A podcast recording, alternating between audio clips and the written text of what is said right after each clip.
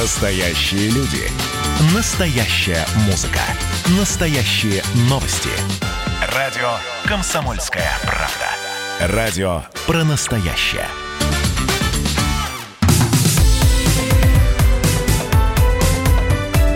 Как дела, Россия? Ватсап-страна! Очередной час прямого эфира на радио «Комсомольская правда». Меня зовут Михаил Антонов. Здравствуйте, присоединяйтесь. Будем рассказывать об интересном, важном и актуальном с нашими экспертами, с вашими комментариями 8 9 6 7 200 ровно 9702. Давайте порадуемся. У нас есть новейшее оружие. Ну, по крайней мере, так сообщило украинское информационное агентство Defense Express. Оно выдало сенсацию. Россия тайно разработала разрабатывает эшелонированную систему освещения надводной и подводной обстановки – и эта система предполагает внедрение новейших гидроакустических систем в глубины Черного моря. Зачем это делается? Некоторое оборудование якобы предназначено для наблюдения за кораблями, подлодками и судами вероятного противника в Черном море. И устанавливаются эти системы на объектах газопровода «Турецкий поток». И, возможно, будут установлены на «Голубом потоке». Все, вот, вот это, это сенсация. Ну, нет, вообще за трубопроводом надо следить. Вот. И там действительно есть система и освещения, и слежения за тем, чтобы смотреть, не повредилась ли труба. Но вот а является ли это э, оборудование таким вот стратегическим еще и за, наблюдением. Обратите внимание, это оборудование, это не оружие. За наблюдением объектов противника. Об этом с военным обозревателем «Комсомольской правды» Виктором Баранцовым поговорим. Виктор Николаевич, здравствуйте. Добрый день, Миша, добрый день. Готов ну, ответить на все твои вопросы. Ну, в, в общем, на трубах у нас установлены, я не знаю, гидроакустические, эшелонированные системы освещения, вот, и, и фиксации. Я, ну, ну что-нибудь я еще могу придумать. Вот. Давай скажу, ты близко к истине, очень близко подобрался. Еще когда мы прокладываем там нефтепроводы, газопроводы, то в контракте та сторона, которая принимает газ, она обязывает Россию контролировать безопасность этого э, нефти или газопровода. Это делается еще по другой причине. Мы же отвечаем за экологию, да, Миш, потому что если что-то случится, мы не заметим, то представляешь, какой счет э, выкатят нам мировые экологи. Но это что касается э, гражданских объектов, это давно не секрет. И э, вот этому бывшему бездарному командующему украинскому ВМС, которого Порошенко э, скинул со страшной статьей с должностью за низкий авторитет среди подчиненных, но он решил немножко напомнить о себе и раздуть эту псевдосенсацию. Зовут этого это... человека контр-адмирал Гайдук. Да, да, это бывший командующий э, военно морскими силами Украины, э, который там, в общем-то, себя, э, по мнению Киева, провел ну, совершенно бездарно. Но я о серьезном. Дорогие друзья, э, даже Э, школьник, э, который интересуется военно-морским флотом, э, системами оружия, защиты, если он даже выписывает журнал, не знаю, юный техник, он уже гораздо грамотнее преподнес бы эту идею, нежели контр-адмирал Гайдук со своими подельниками. Ни для кого, не секрет, что все уважающие себя а страны, имеющие серьезные флоты, они занимаются подводной безопасностью. Они устанавливают буи, гидрофоны, целые системы э, прослушки подводной обстановки, дабы обезопасить э, свою страну от нежданных гостей. Это же, ну, цена вот этой статьи, Миша, это все равно, что сказать, Киев столица Украины. Преподнести это, это как сенсация. Не, ну это все появилось-то, Виктор Николаевич. Все это появилось на фоне вчеравших, э, вчерашних начавшихся учений. Они 20-е юбилейные по счету. Учения угу. э, США и Украины, как раз да. в, в акватории Черного моря. Сиабрис да. это называется. Да. Но, понимаете, просто учение, это скучно. Понимаете, мы, мы же когда начинаем э, говорить активно, когда у нас внеплановые Плановая проверка и внезапное учение округов. Ух ты, мы звоним военным э, экспертам. Здесь, здесь грустно, корабли вышли, поплавать, поманеврировать. Ну, все как обычно. Надо какую-то сенсацию. Вот вам ну, сенсация. Ну, конечно, конечно, надо посолить. Надо посолить, поперчить, а может быть и душем посыпать э, эту ситуацию.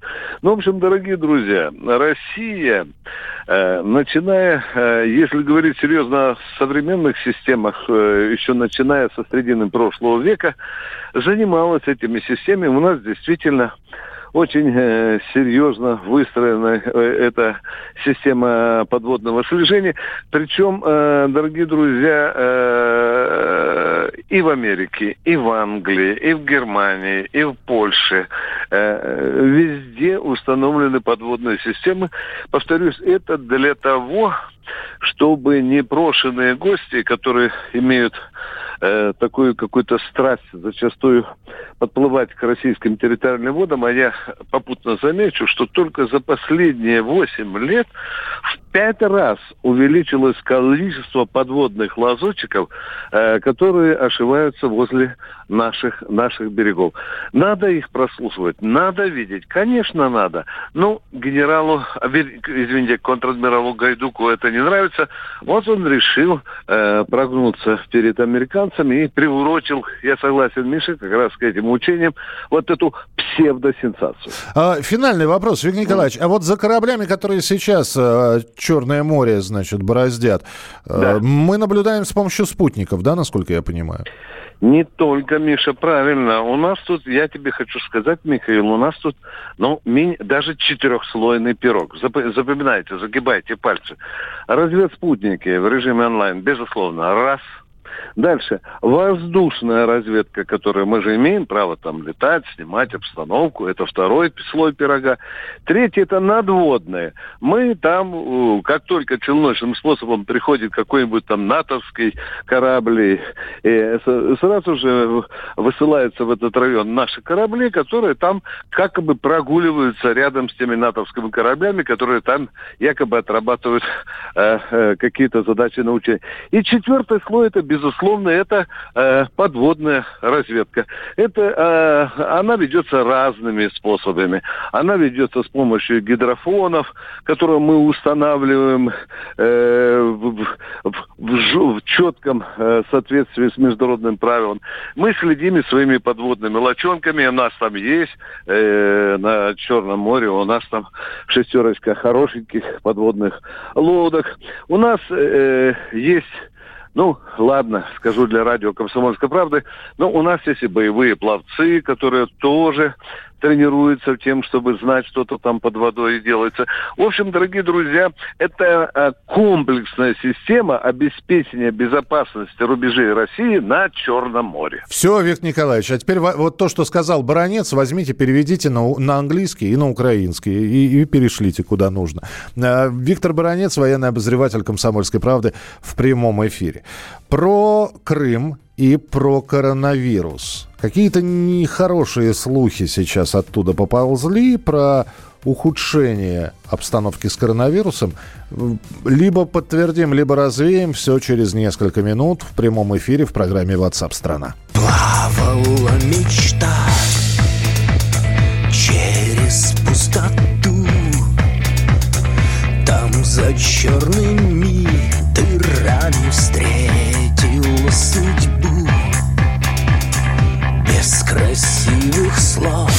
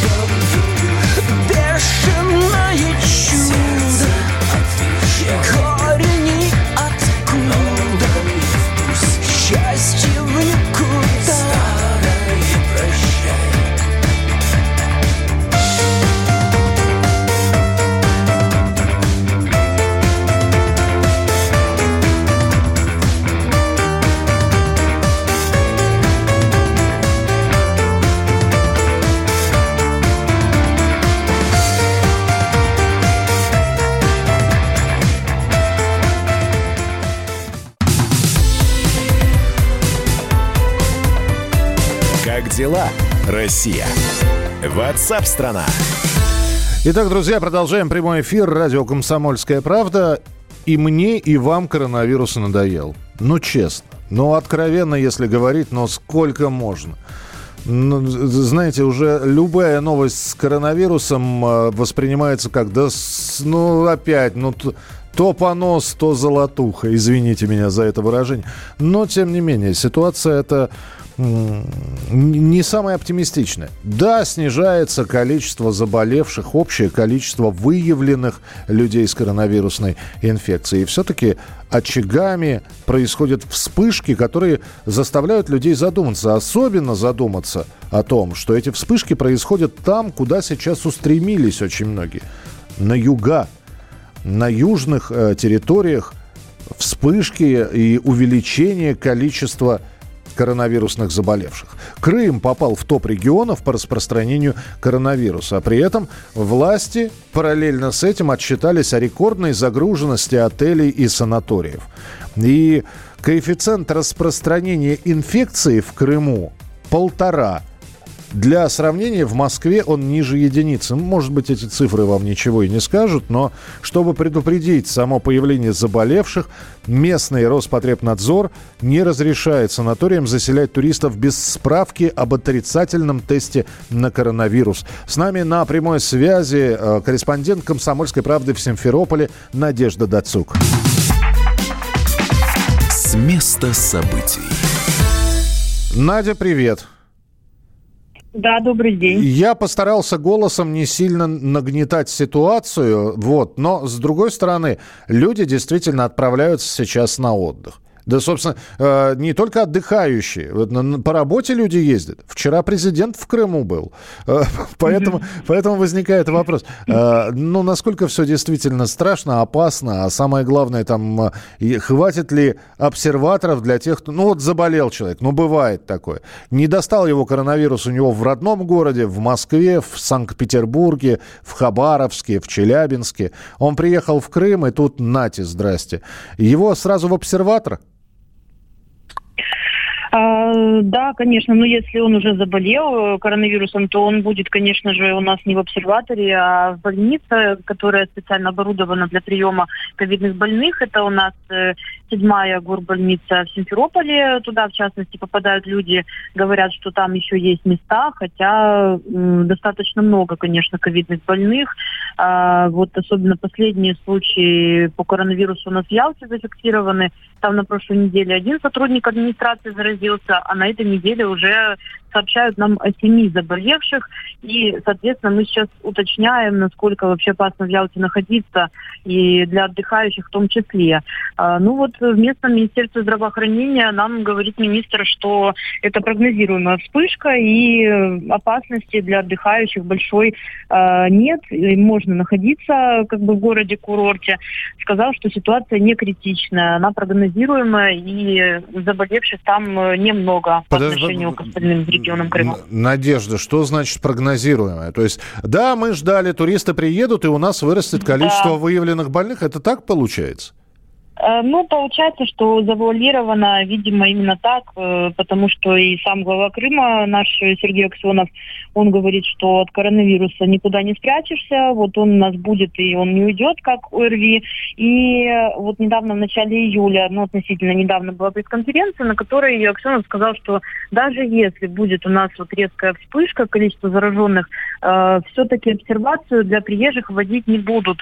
Даже если э, как бы действительно они будут привозить нам коронавирус, а, таких мер, как в апреле были, э, ну вот в мае в начале, уже в Крыму не будет, потому что это чревато для курортного сезона. И вот наш глава говорит, что нужно научиться жить э, вместе с вирусом, э, чтобы бизнес не пострадал. Ну, естественно, про людей тоже думают, но как бы уже меньше, чем в самом начале развития э, пандемии в Крыму. А, скажи- так. Да, Надь, скажи, пожалуйста, а вот люди в масках ходят, в перчатках. Понимаешь, Крым, это, это-. Крым это что? Это солнце, это море, это вино, иногда непонятного происхождения, но все равно вкусное. Это фрукты, иногда не очень тщательно вымытые. Э, Всегда м, самой большой проблемой э, курортных городов было что? Ротовирусная инфекция, да? Съел что-нибудь э, не то, ну и просидел на унитазе какое-то время. Сейчас еще и пандемия коронавируса, и наверняка какие-то средства безопасности э, вводятся. Вот много ли людей в масках, и все ли соблюдают вот этот вот масочно-перчаточный режим? Дело в том, что сейчас э, на самом деле можно очень-очень редко увидеть э, людей в масках, в перчатках в принципе людей мы не видим, да, но мы же ездим отдыхать э, на выходных, естественно, и как бы людей, которые соблюдают какие-то меры безопасности, найти очень трудно. Но максимум, что делают они, носят с собой антисептики и на входе там в торговые центры или там в кафе, они там пользуются санитайзерами, потому что знают, что руки все-таки нужно дезинфицировать. А когда 30-градусная или 35-градусная жара, то, естественно, люди не носят э, маски, потому что говорят, что им очень жарко. А людей в перчатках я, в принципе, вообще нигде в Крыму не видела, если честно.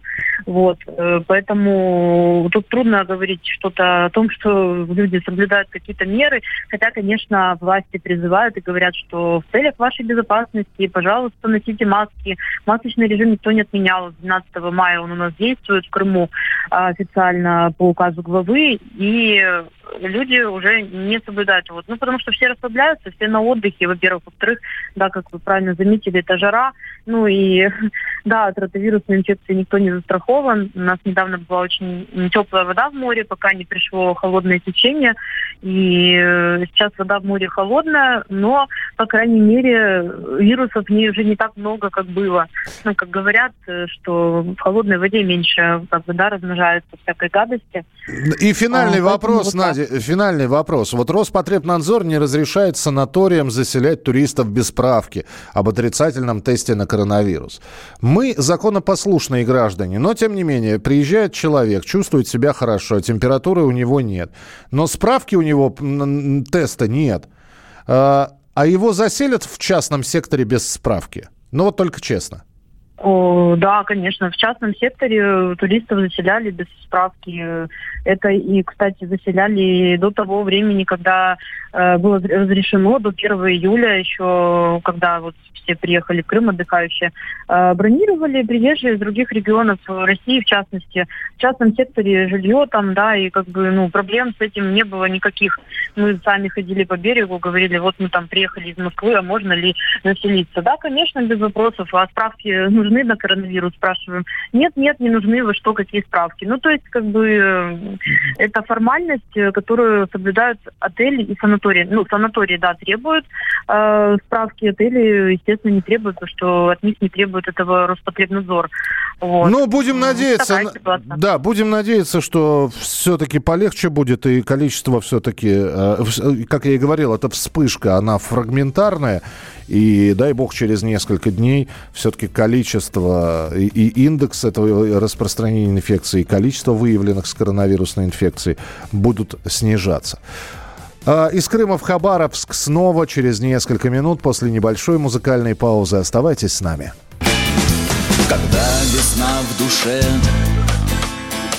а в голове лишь ветер Когда домой не тянут не родившиеся дети Когда опять простужен или подхватил ангину Когда хороший друг Обернулся вдруг скотиной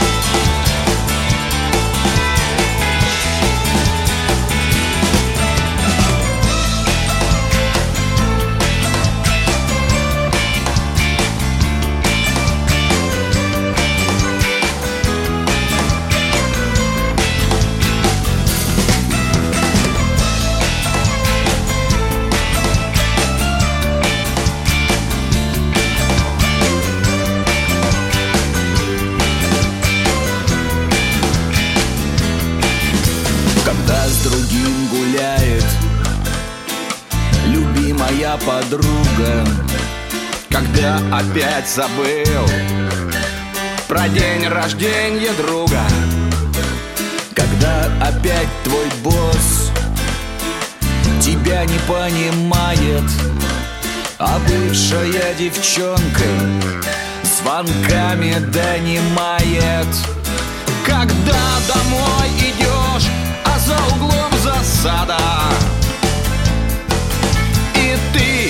ты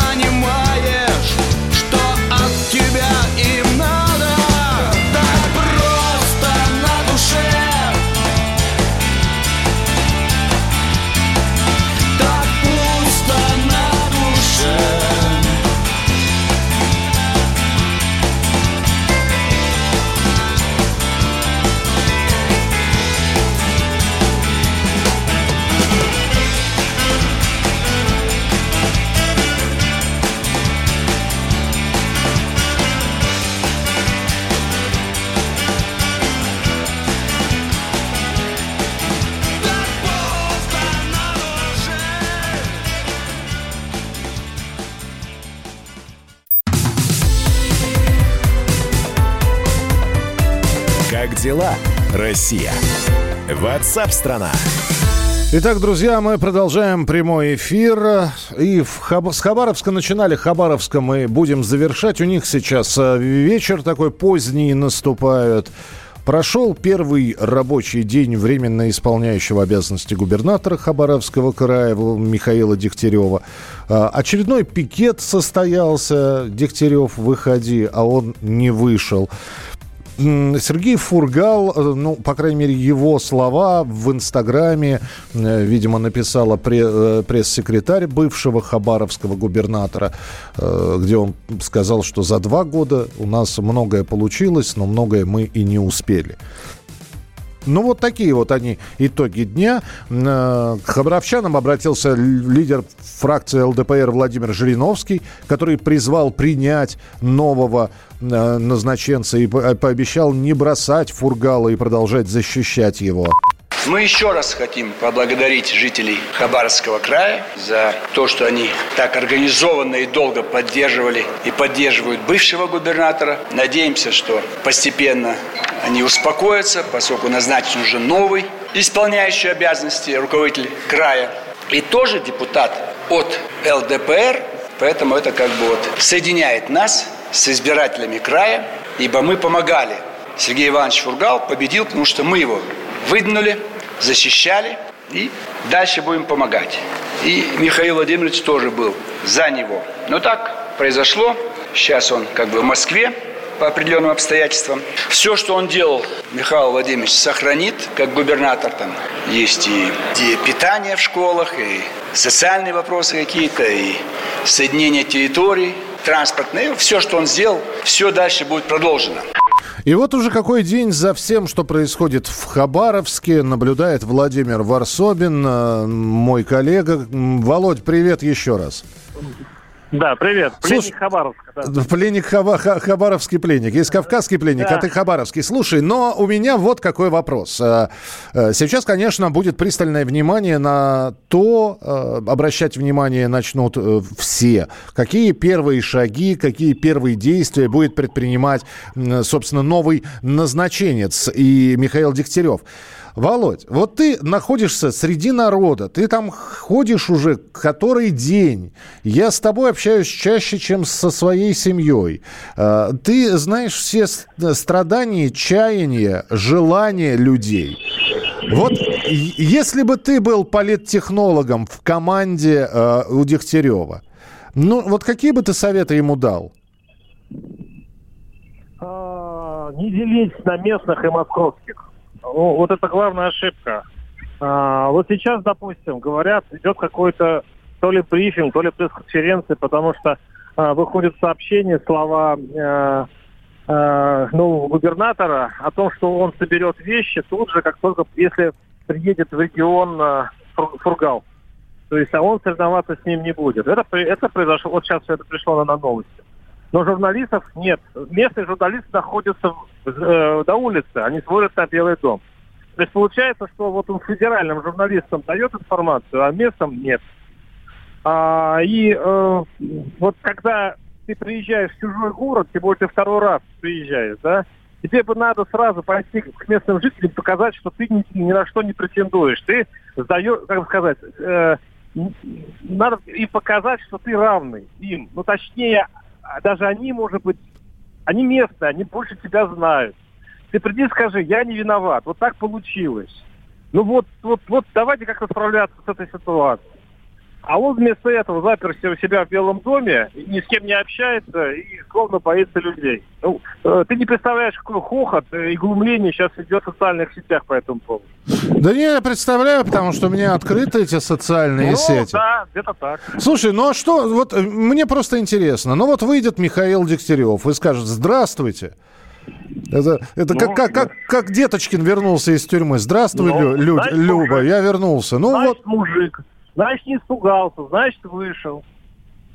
то есть, да, трудно, то да, есть- да, страшно, но вышел. то есть для того, чтобы получить хоть какой-то авторитет, нужно всего лишь выйти к людям.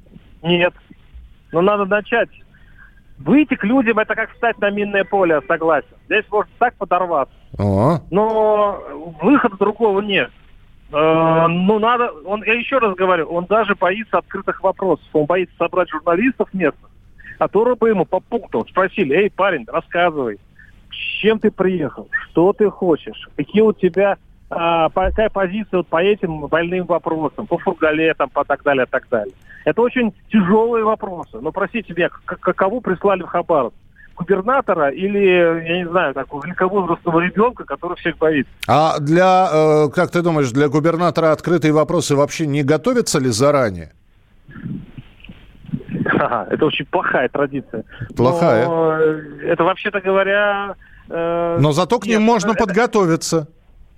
Ну, это все же понятно, сейчас все поймут. Город маленький, журналисты друг друга знают. Тут же просто сейчас, сейчас же такая империя э, телеграм-каналов, через которые все сведения, мнения, слухи, факты мгновенно разносятся. Поэтому нет, здесь придется все-таки на конкурентной основе выдержать, дать пресс-конференцию, ответить на вопросы. Иногда сказать, поймите, не знаю, пока не знаю, дайте время.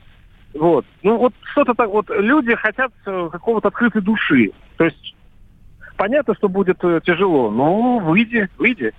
Ты же мужик. То есть ты считаешь, что э, самое интересное будет именно вот на этой пресс-конференции, которая когда будет непонятно, кто будет на нее приглашен непонятно, а учитывая, что можно все сгладить это все под коронавирусную ситуацию, можно еще и Ну. зафигачить онлайн ее, да? И тебе... Но вот эта коронавирусная ситуация, конечно, бы добила всех, потому что журналистов имеется в виду. То есть они стоят, э, ждут брифинга э, обещанного, и к ним приходит бумага, что в связи с коронавирусом меняется формат. Ну, здорово, конечно. Какой формат, только не сказано. Ну ладно, в общем, как говорится в одной игре, город засыпает, а кто там просыпается? Но в игре просыпается мафия, и я надеюсь, что сейчас Хабаровск отправится уже э, баиньки. Володь, спасибо тебе большое. Да, Владимир спасибо. Варсобин сегодня несколько раз выходил в эфир, но м, понятно, что те, кто слушает на протяжении многих часов радио «Комсомольская правда», э, может быть, мы и повторяем какую-то информацию, но мы надеемся, что э, прибавилось достаточное количество слушателей, которым интересно узнать, что происходит там на месте. И спасибо, что благодарите вы нас за то, что мы об этом рассказываем. С вами была программа WhatsApp страна. Завтра в 11 часов утра по московскому времени мы снова вместе обсуждаем важное, насущное, актуальное с нашими журналистами, ну и с вами, конечно же. Телефон 8 967 200 ровно 9702. Это для ваших сообщений.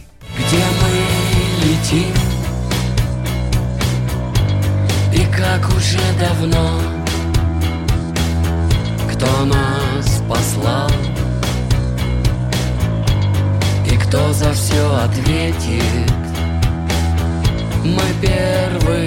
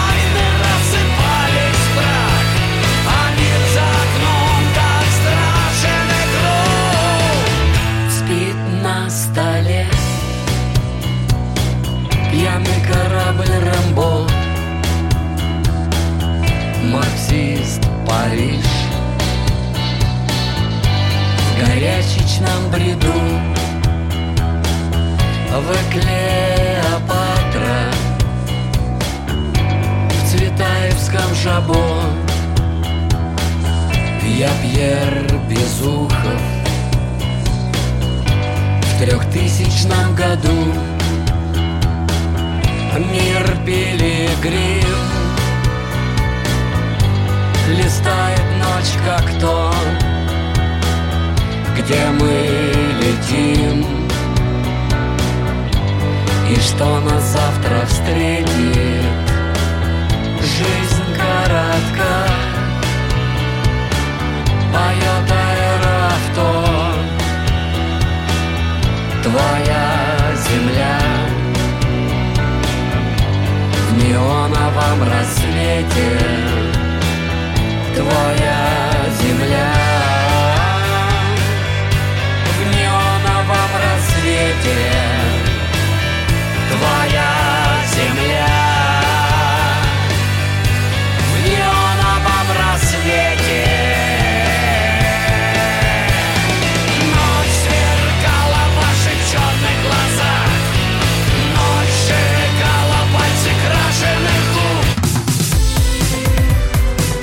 дела, Россия? Ватсап-страна!